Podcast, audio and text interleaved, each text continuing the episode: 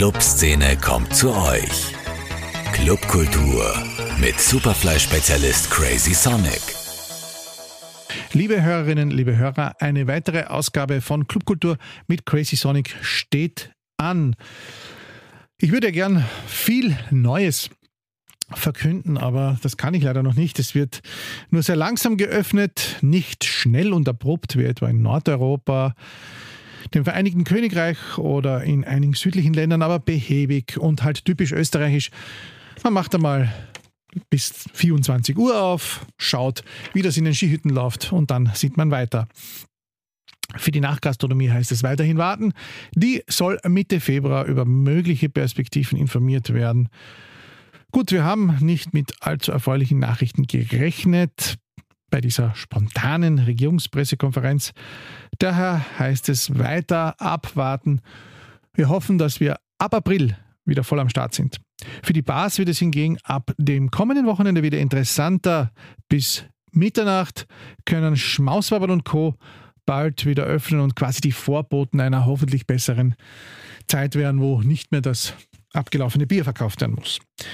Es wird diesen Sommer sicher viele interessante Events und Veranstaltungen in der Stadt geben. So viel darf ich verraten.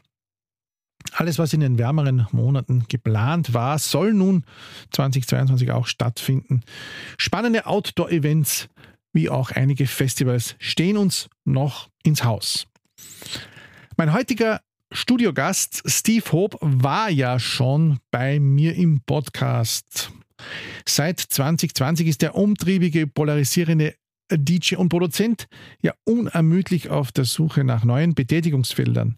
Abgesehen von vielen Releases hat sich der Mit-30er aber auch beim DJ-Gewerkschaftsprojekt DEC sehr stark eingebracht. Auch darüber habe ich schon berichtet und ein bisschen hatte man den Eindruck, als wäre das eingeschlafen. Nein, ist es nicht, nur hat auch hier die Pandemie wieder einmal dazwischen gegrätscht und viele Vernetzungstreffen verhindert, die ja jetzt endlich die Statuten von DEC bestimmen sollen. Dieses Jahr soll nun DEC auch durch stärkere Öffentlichkeitsarbeit für ihre Anliegen werben. Und genau darüber habe ich mit ihm gesprochen. Bei mir im Podcast Steve Hopp. Hallo, Servus. Hallo Rudi, danke für die Einladung. Stevie, wir haben ja schon einige Male über die neue DJ-Gewerkschaft sprechen wollen. Dann wurde da immer ein bisschen ähm, Geheimniskrämerei betrieben. Ähm, was ist jetzt nun der genaue Stand der Dinge, was diese Institution angeht? Also ich finde es halt witzig, weil geheim, ähm, um nur auf das Bezug zu nehmen, äh, wir wollen alle, also auch meine MitstreiterInnen, wollen halt alle, dass wir auch etwas vorweisen können und dass wir auch Strukturen präsentieren können, welche dann auch greifbar sind für unsere zukünftigen oder bereits äh, Mitglieder. Ähm, die, der genaue Stand der Dinge ist, wir sind gegründet, wir haben einen Vorsitzenden, den ich stelle. Ich wurde gewählt von den jetzigen Mitgliedern. Ich habe den Stellvertreter Johannes Laminat und Daniel Disast. Ähm, wir haben die Susanne dabei, die Electric Indigo. Wir haben außerdem noch viele andere Opinion-LeaderInnen in den Bundesländern sitzen, weil wir das auch einfach für wichtig achten, weil so sehr wir unser Wien lieben, Österreich ist ja doch viel größer. Ja. Ja, und das ist jetzt aktuell der Stand. Und dass wir ganz viel im Hintergrund halt bewegen, nicht nur kritisieren, sondern halt auch neue Möglichkeiten schaffen, auf die wir dann später gerne eingehen können. Ähm, das ist der Stand. Aber es ist ja so, dass man das trotzdem noch nicht so wahrnimmt. Man muss das aktiv suchen, wenn man das äh, will. Aber man hat als DJ in Wien jetzt noch nicht sozusagen von euch irgendwie eine Einladung bekommen, da teilzunehmen ähm, oder mitzumachen. Genau, das ist richtig, weil wir eben da ähm, meinen berühmten Satz, den ich gern verwende, nicht mit dem Dach anfangen, sondern das Fundament stehen soll und muss. Und weil wir da einfach noch akribisch daran arbeiten. Die pandemische Situation mit der Clubkultur und auch für uns KünstlerInnen ist ja keine einfache. Auf zu, auf zu, das wissen wir ja. Und ähm, da ja jeder, jede und jeder von uns das ja freiwillig macht, ehrenamtlich macht und natürlich auch wir schauen müssen, dass wir überleben können, äh, braucht es Zeit. Und wir wollen halt, wie gesagt, ein ordentliches Fundament zuerst haben, bevor wir wirklich aktiv auf äh, zukünftige Mitglieder zugehen können. Gut. Wie kann man jetzt äh, die Kolleginnen und Kollegen da draußen motivieren, Teil dieser Gewerkschaft zu werden? Und was sind dann die Vorteile für die oder denjenigen? Also, ähm, ich muss, ich muss ein bisschen ausholen, weil ich, ich höre ja brav deinen Podcast. Ich bitte darum. Ich höre brav deinen Podcast und ich bin immer begeistert, dass du auch viele andere KünstlerInnen immer auch auf die äh, Gewerkschaft Deck ansprichst und die auch positiv zum Großteil angenommen wird, auch wenn man sich momentan ja leider Gottes, wie du richtig sagst, weil wir nichts wirklich rausgegeben haben, sie nichts vorstellen können. Aber sie sagen halt alle, es ist eigentlich toll, wenn sich Leute zusammentun. Und genau das sollte auch die Nummer eins Motivation sein für alle Künstlerinnen und für alle DJs ähm, und Entertainer, die äh, Teil davon sein möchten, weil gemeinsam ist man stark. Und ich hasse das Wort leider Gottes mittlerweile, weil es von der Politik verunglimpft wurde, aber es ist ein schönes Wort und das ist Solidarität. Und unser Ziel als Gewerkschaft ist definitiv den Futterneid, der ja bei uns in der Szene groß ist, endlich den Tisch so zu decken, dass für alle genug zum Essen da ist. Für alle genug zum Essen würde ja auch heißen, dass es endlich einmal eine Fair Pay Policy, was DJs anlangt, in Wien gibt. Aber wie soll das gelingen? Naja, das gibt schon. Also gelingen. Das Ding ist halt einen privaten Markt, der man muss halt ehrlich sagen, es gibt keinen staatlichen Club, es gibt nur private ClubbetreiberInnen und an Privaten bleibt es immer überlassen, was er wo bezahlen möchte. Genauso wie es wahrscheinlich Friseurinnen gibt, die halt mehr Geld verlangen für den Haarschnitt als andere. Das ist ein absurder Gedanke, dass man einen, einen staatlichen Club sich vorstellt. Findest? Der, der also ein staatlich subventionierter Club finde ich gar nicht so schlecht. Vielleicht, also zum Beispiel jede Club, jede Kultureinrichtung ist staatlich. Ja, würde das, würde das angenommen, wäre es ja nicht der Druck. Na, reden wir mal weiter. Ähm, ja, und auf jeden Fall gibt es die Fair Payment Regelung. Die hat auch unsere Dachgewerkschaft Union ähm, bereits beschlossen mit der Stadt Wien gemeinsam. Das zählt zum Beispiel für viele VeranstalterInnen, welche sich Förderungen holen, bei der MA7 oder so. Ähm, da, da ist es ein signifikanter Punkt, dass man Fair Payment und Diversität einhalten muss. Das muss man.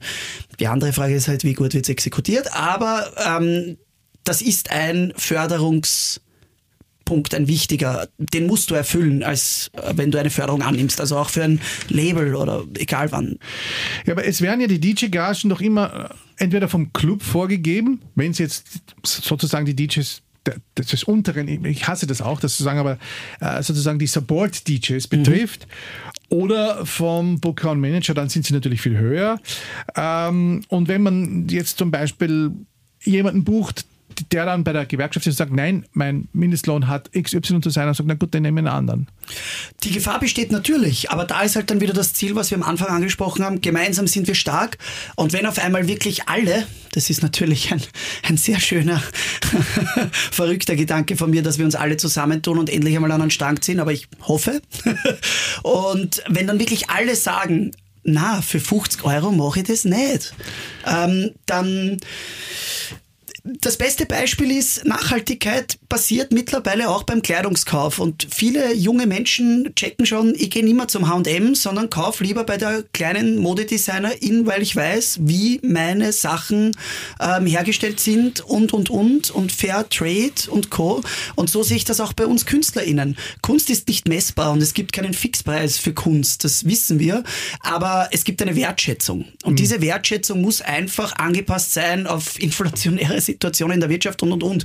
Ich möchte ja nicht sagen, dass wir in einer Zeit, wo keiner Geld hat, jeder hergeht und sagt, zahlen wir das und das.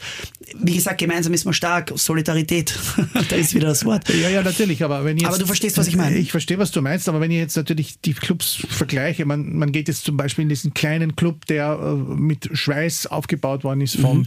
von einem Betreiberkollektiv, oder man hat auf der anderen, Hände, auf der anderen Seite den Hochglanz-Millionärsclub, äh, wo die Betreiber, ich weiß nicht, täglich posten, was sie nicht alles trinken und, und, und wo sie nicht alle äh, unter Palmen liegen, wo man natürlich weiß, okay, die haben das Geld auch damit verdient. Ähm ja, aber das ist ja dann genau wieder das, was wir gesagt haben mit Futterneid. Ähm, und Fair P be beschreibt ja schon eigentlich ganz genau mit fair. Es muss fair sein. Es muss nicht im Überfluss sein. Aber wer wird diesen Begriff Fairness bestimmen?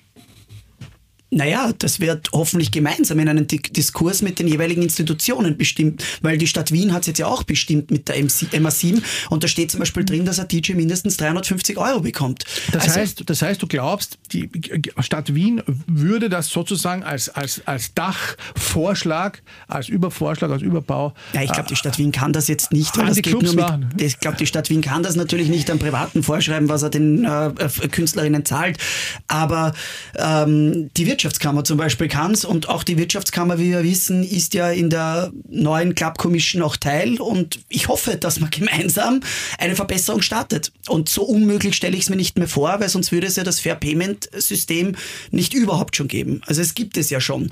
Wie man es anwenden kann in einem privaten Bereich oder in der Privatwirtschaft, das wird man sehen. Aber ich glaube, dass wenn man solidarisch miteinander wächst, wo dann immer beide was davor haben, dann funktioniert ja, das. Ich stelle es mir trotzdem schwierig vor. Es gibt ja, oder wir haben ja, wir leben in Zeiten, wo einfach viele Leute jetzt monatelang immer wieder zu Hause gewesen sind. Die brennen ja förmlich darauf, irgendwie ähm, sich sozusagen Bestätigung abzuholen, indem sie auf einem vollen Floor spielen. Und es gibt natürlich genug, äh, sage ich mal, Promoter und, und Veranstalter, die ja nur darauf warten, solche Leute zu buchen, die dann auch ihre Freunde einladen und denen es überhaupt nicht ums Geld geht. Die machen das dann vielleicht tatsächlich, weil sie 20 sind, weil sie jung sind, weil sie motiviert sind einfach weil sie es machen wollen. Und die anderen, die das vielleicht sich als Beruf auserkoren haben, dazu zählen äh, wir zwei ja vielleicht dazu. Ich, ich als Auslaufmodell, du noch voll im Saft, ähm, wird es dann schwierig. Weil die werden dann natürlich ähm, sagen, ja, ihr seid eh schon die Alten äh, und die anderen kennen das auch. Ja, und man, wir wissen ja auch, dass Auflegen als Kunst per se ja stark abgenommen hat, weil ob man jetzt Recordbox benutzt oder nicht, wir, wir hatten die Diskussion schon, oder ob man dieses und jenes Feature verwendet, das kriegt der Konsument überhaupt nicht mit am Ende des Abends. Ja, du hast jetzt ganz, ganz viele, viele ja. Punkte angesprochen. Ähm, da sind wir dann, was ich am Anfang gesagt habe, äh, wenn genug für alle da ist, dann wird auch der ganz, ganz junge, Promo die junge Promoterin oder der junge Promoter oder die junge Veranstalterin äh, wird dann seine DJs anders bezahlen können und dann wird es vielleicht auch auf ein anderes Level gehoben werden. Aber da sind wir auch wieder beim Thema Fundament.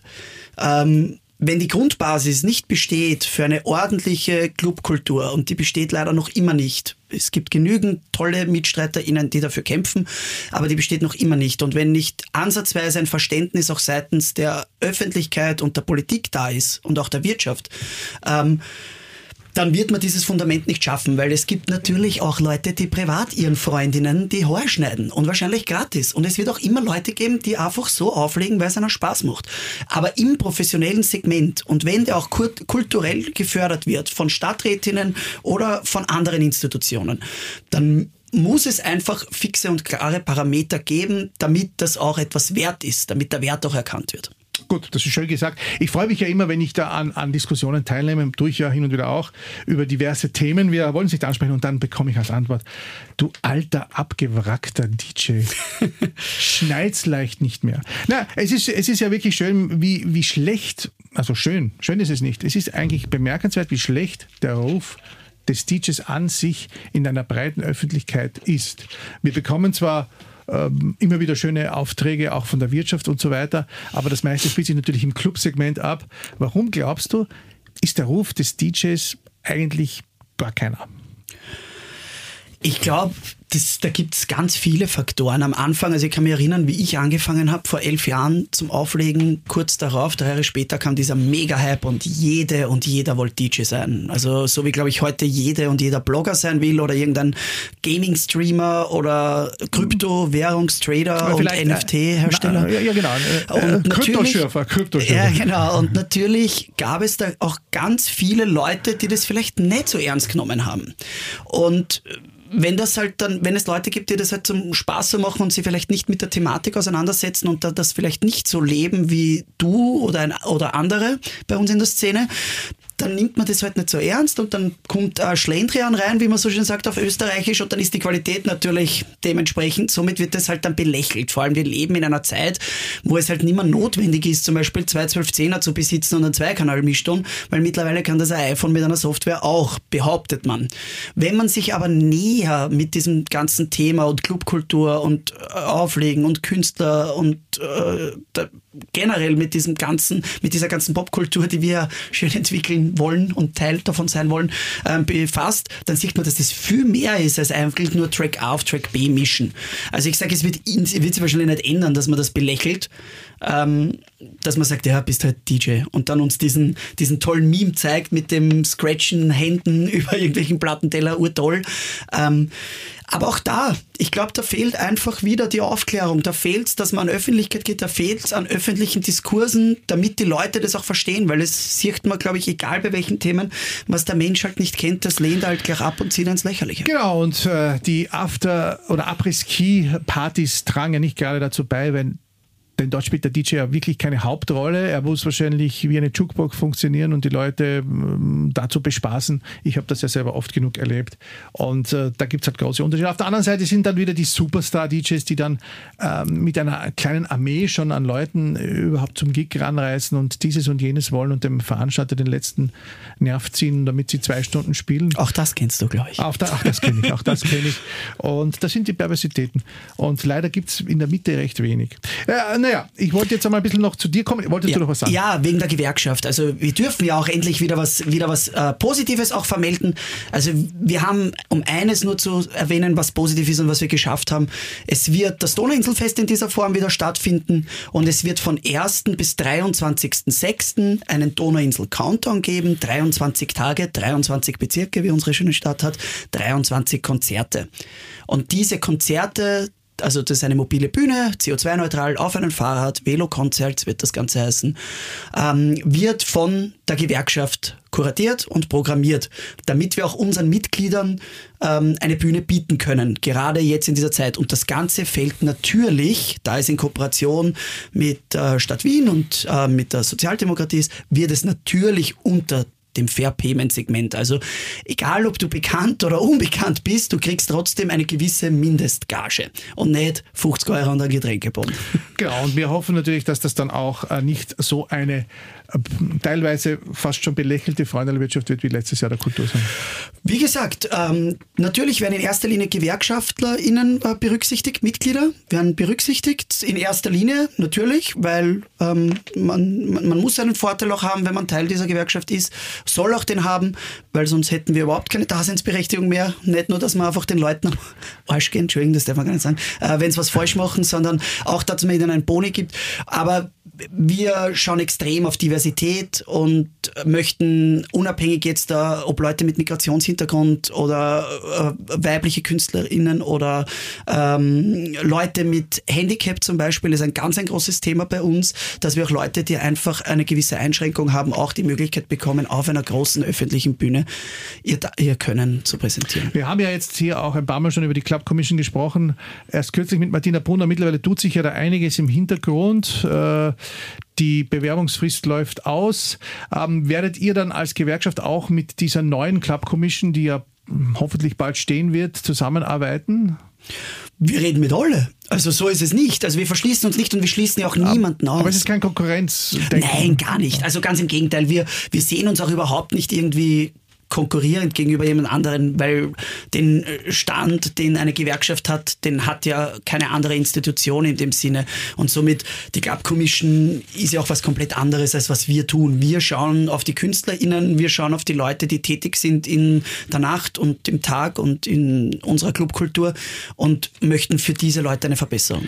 Wird es euch, glaubst du, auch möglich sein, ein bisschen mitzuhelfen, dass es mehr öffentliche Räume gibt für Musikveranstaltungen jetzt untertags? Das ist ja ein großer äh, Problempunkt noch immer in Wien. Äh, Open Airs sind quasi nach wie vor unmöglich, es sei denn, die Stadt steht dahinter, ohne jetzt das Donauinselfest und, und Bobfest und so weiter mhm. hier zu zitieren. Ähm, ansonsten tut man sich wahnsinnig schwer. Könnte da, glaubst du, auch ein bisschen mitwirken, dass nicht schon ein Anrainer reicht, um das wieder zunichte zu machen? Also das Anrainerschutzgesetz ist ja das höchste Gut bei uns, das wissen wir ja, hast ja auch du oft gemerkt und auch ich, wir wissen das alles. Aber die, der vorige Club Commission hat ja schon dafür gearbeitet. Ähm, die haben ja auch schon Vorschläge gebracht, wo wir auch involviert wurden und das heißt natürlich, wenn unsere Hilfe, wenn um Hilfe gebeten wird, werden wir nicht sagen nein. Also außer es ist was, wo wir nicht dahinter stehen. Aber gerade so etwas, alles was eine Verbesserung darstellt, werden wir uns sehr wohl auch mit einsetzen und uns auch solidarisch zeigen. Jetzt kommen wir ein bisschen zu dir. Du bist ja immer schon sehr umtriebig gewesen, hast auch während der Pandemie, ich spreche jetzt vor allem das Jahr 2020 an und das erste Frühjahr 2021, auch schon sehr viele Gigs gehabt, sozusagen in dieser Soft-Opening-Phase. 2020 war es ja durchgehend ein, ein softes Jahr. War das am Ende dann doch nicht auch etwas viel, glaubst du? Naja, viel. Was ist viel? Ähm, für mich war es nicht zu viel. Für andere Leute vielleicht ist es zu viel oder ähm, der spürt so oft oder was weiß ich. Ich liebe das, was ich mache. Ähm, für mich ist das das Beste. Es gibt nichts, glaube ich, was man noch mehr abgeht jetzt in dieser Zeit seit 20. November, wie dass ich endlich vor Leuten spielen darf und mit ihnen eine schöne Zeit verbringen kann. Ähm, ja, also für mich war es nicht so. Aber wie oft sollte deiner Meinung nach ein DJ in seiner Stadt spielen, jetzt, egal ob das jetzt Wien oder Graz ist, ohne langweilig zu werden? Es, gibt ja, es gibt ja wahnsinnig viele, wir haben das letzten Sommer erlebt, äh, da spielen dann gewisse Leute jede Woche irgendwie immer dasselbe Programm und das Ganze funktioniert dann einmal eine Zeit lang, ähm, aber irgendwann einmal bekommt man dann ja automatisch den Stempel aufgedruckt, kenne ich schon. Ich glaube, das steht mir überhaupt nicht zu, da zu werten. Das bin ich auch nicht, ähm, dass ich da, ich kann meine Meinung dazu äußern. Das muss jede und jeder für sich selbst entscheiden, wie oft er wo gehört werden möchte. Ähm, aber ich sage, am Ende hat das Publikum recht und wenn äh, eine Künstlerin oder ein Künstler 17 Mal in der Woche im, selben Ort spielt, äh, auf verschiedenen Stationen und trotzdem die Leute begeistert und immer die Hütte füllt, dann hat er recht oder sie. Wie sehen deine Pläne jetzt release-mäßig aus? Auch da bist du ja ausgesprochen umtriebig, gibt immer wieder sehr viele Releases von dir, fast monatlich. Ähm, da gibt es ja auch verschiedene Denkansätze. Die einen sagen, weniger ist mehr, dafür auf stärkeren Labels. Die anderen sagen, raushauen, was geht. Wo stehst du da? Ähm, ich habe das jetzt für mich einfach ausprobiert. Ich habe noch nie so viel released wie in den letzten eineinhalb Jahren, wie du richtig sagst, monatlich und auf dem Monat zweimal. Mir persönlich war es zu viel. Also ich bin auch ehrlich, ich habe aber dadurch, dass wir ganz viel Zeit haben ja aktuell, äh, können wir können wir auch viel im Studio machen und äh, mhm. viel Mu Musik machen und viel Kreativität, ähm, unsere Kreativität ausnutzen und weniger touren. Das ist halt, glaube ich, das Positive an dieser jetzigen Situation. Aber was uns halt jetzt zeigt, wenn man die Medien äh, bespricht wie Beatport, Spotify, Soundcloud, also was jetzt für uns DJs äh, oder Künstlerinnen relevant ist, dann ist weniger nicht mehr. Also man sieht ja extrem, die meisten DJs oder KünstlerInnen, die auf diesen Plattformen sich bewegen, das ist eine Woche nach dem Release bist interessant und dann kommt schon wieder das nächste von, mhm. von jemand anderen und es ist weg. Also ich glaube, damit du im Gespräch bleibst, ähm, musst du, glaube ich, auch sehr viel äh, releasen. Die Frage ist halt, ob du dann zufrieden bist mit der Qualität. Ich für mich bin zufrieden, aber das muss auch wieder jede und jeder für sich selbst entscheiden. Wie, wie produzierst du Gibt es eigentlich irgendeinen Teil des Stücks, den du nicht selber magst oder ist das von A bis Z in deinem Studio fertiggestellt? Also ich mache, ich produziere mit Ableton, mhm. ähm, habe fast gar nichts, also gar nichts möchte ich nicht sagen, aber wenig analoges Zeug in meinem Studio. Ich arbeite sehr viel mit digitalen Plugins.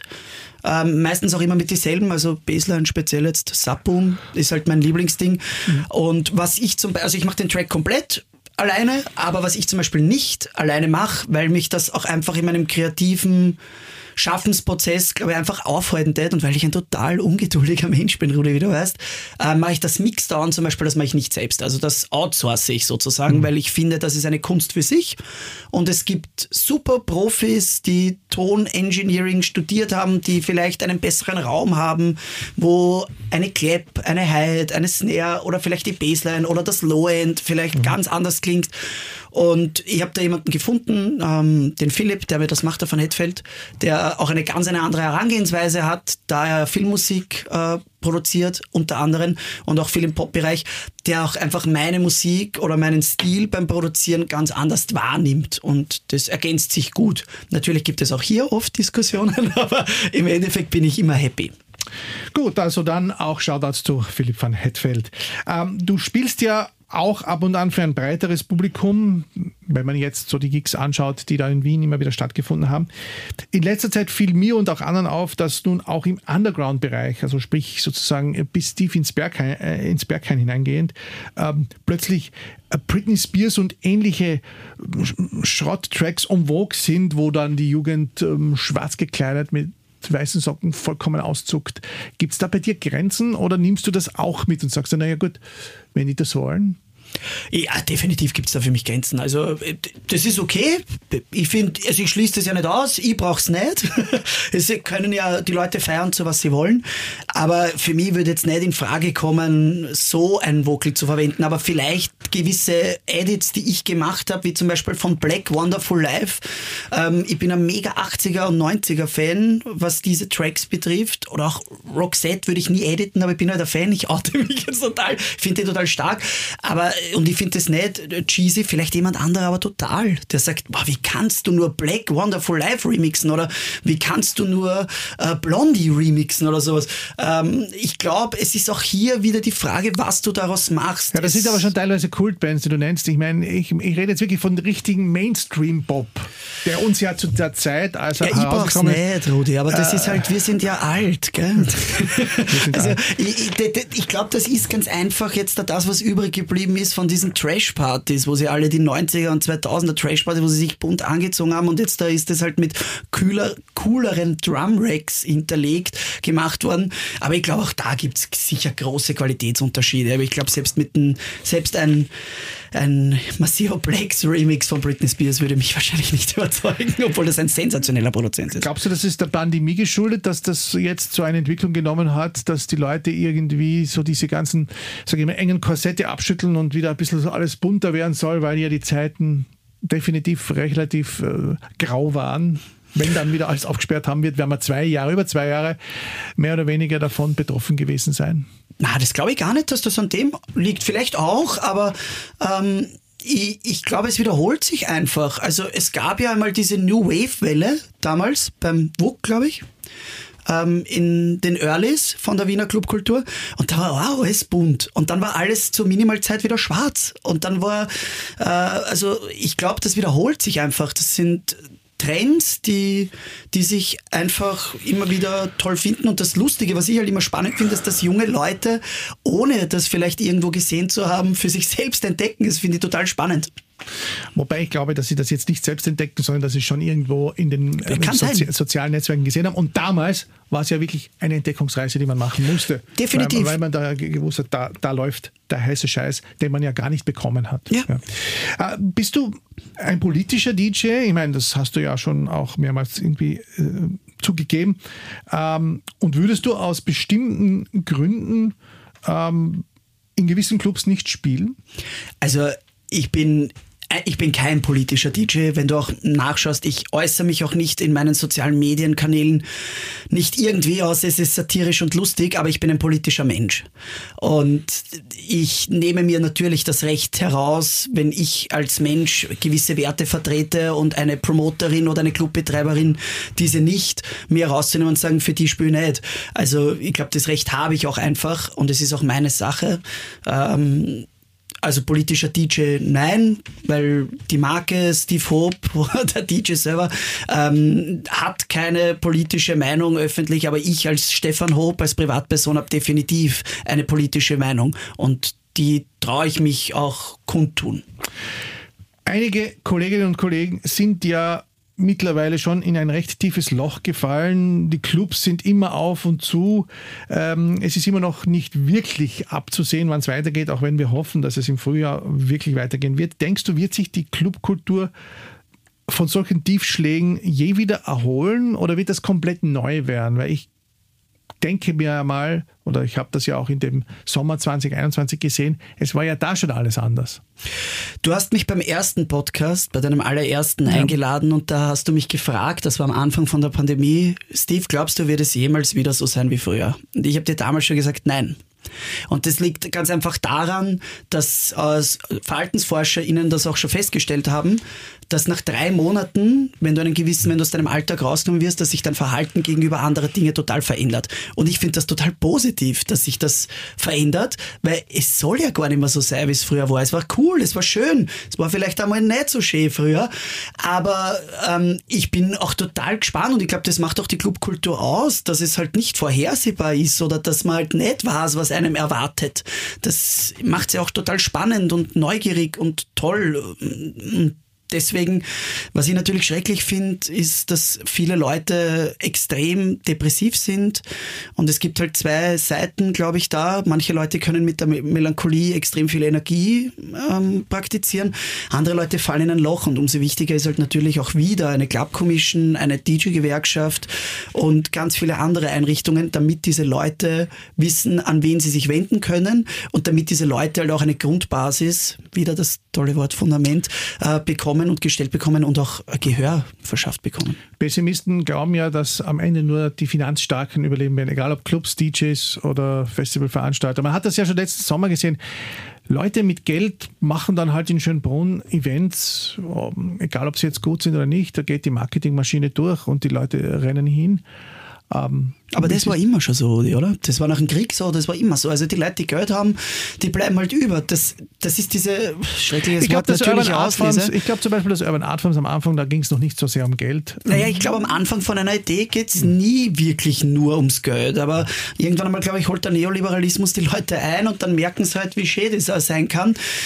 Ich bin aber trotzdem froh, es gibt ganz, ganz viele tolle VeranstalterInnen und ClubbetreiberInnen, die halt natürlich auch Geld verdienen müssen, weil jeder muss seine Rechnungen zahlen, aber die halt den Spirit nicht verlieren. Und ich habe das Glück halt, dass ich schon viel auf der Welt spielen habe dürfen und gesehen habe und die gibt es nicht nur in Österreich ein paar, sondern die gibt es Gott sei Dank auf der ganzen Welt. Und ich glaube, also ist jetzt meine Einschätzung, meine subjektive, dass sich das wieder zurückentwickeln wird, dass es weniger oberflächlich sein wird, weil die Voyeure, die wir jetzt hatten, Rudi, speziell die letzten fünf, sechs Jahre, die fallen ja weg. Die sehen ja eh alles auf Instagram und Snapchat oder TikTok und wie das alles heißt. Gibt Snapchat noch? Keine Ahnung, Rudi, ich habe auch kein TikTok. Aber es ist halt für mich eine Bezeichnung für soziale Medien. Ähm, ich glaube, dass es, dass es wieder eine, ein, ein kleinerer Kreis wird, speziell die Clubkultur. Also ich rede jetzt nicht von äh, Ultra Music Festival oder so, das ist auch für die breite Masse und das ist okay. Aber ich glaube, so die Clubkultur, welches wirklich als dieses bezeichnet werden darf, wird wieder eingeschworener, kleiner, feiner, detaillierter. Mhm. Du und ich, letzte Frage, polarisieren ja immer wieder mal sehr stark. Ähm, pflegst du eigentlich deine ähm, Feindschaften, sage ich jetzt mal unter Anführungszeichen, ähm, und woran könnte das, glaubst du, liegen?